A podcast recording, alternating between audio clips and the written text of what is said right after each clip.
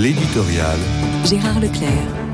Les obsèques de Lola ont eu lieu hier dans le climat de recueillement que souhaitait sa famille. Et on pouvait imaginer d'autres lieux pour un recueillement qu'une église, en l'espèce la collégiale Saint-Omer de l'île Lers dans le Pas-de-Calais.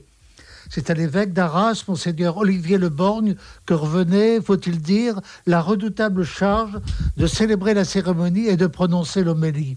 On peut deviner et d'ailleurs monseigneur Le Borgne s'est ouvert de son état d'esprit à ce sujet, qu'une telle homélie n'était pas facile à prononcer.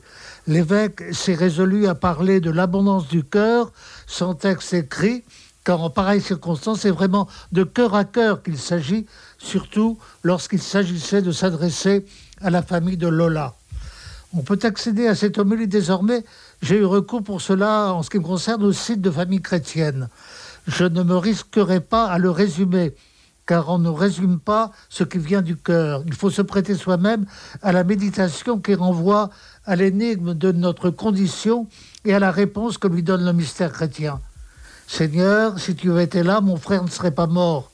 Mais Jésus n'avait pas été là, et Lazare, le frère de Marthe, était mort.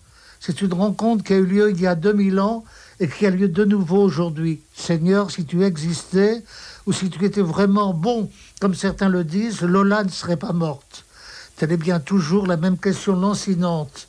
L'Église n'a pour seule réponse, avant toute doctrine élaborée, que l'exemple du Seigneur qui est passé par l'épreuve du vendredi saint.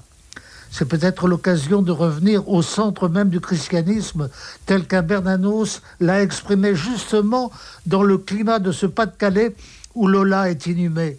Monseigneur Le Borgne a avoué son inspiration bernanosienne, celle qui justement, dans la nuit la plus obscure du malheur, fait surgir une espérance invincible.